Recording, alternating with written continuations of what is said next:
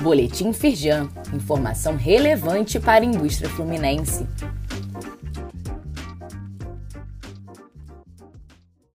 Edição de terça-feira, 31 de janeiro de 2023. Estudo da Firjan projeta crescimento de 0,8% do PIB fluminense em 2023. A perspectiva, no entanto, é de forte desaceleração no cenário nacional e estadual.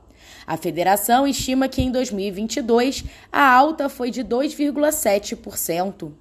Luiz Césio Caetano, presidente em exercício da Firjan, destaca que o Brasil precisa urgentemente de um novo arcabouço fiscal e de agenda de reformas estruturais que vão garantir um crescimento sustentável.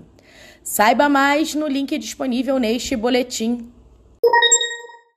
Conheça o projeto do Porto do Açu, vencedor do Prêmio Firjan de Sustentabilidade, na categoria Resíduos Sólidos. A iniciativa do empreendimento, localizado no Norte Fluminense, gerou um volume de 23 toneladas de resíduos orgânicos reciclados e a produção de 3 toneladas de fertilizantes, uma economia de cerca de 37 mil reais. Saiba mais no link disponível neste boletim. Cluster Tecnológico Naval e parceiros discutem desafios e oportunidades da economia azul. Entre as propostas levantadas pelo grupo estão a realização de um grande fórum do mar em 2025 no Rio de Janeiro, a ampliação da exploração de petróleo e gás em campos maduros e o aumento dos sistemas de regulação e monitoração.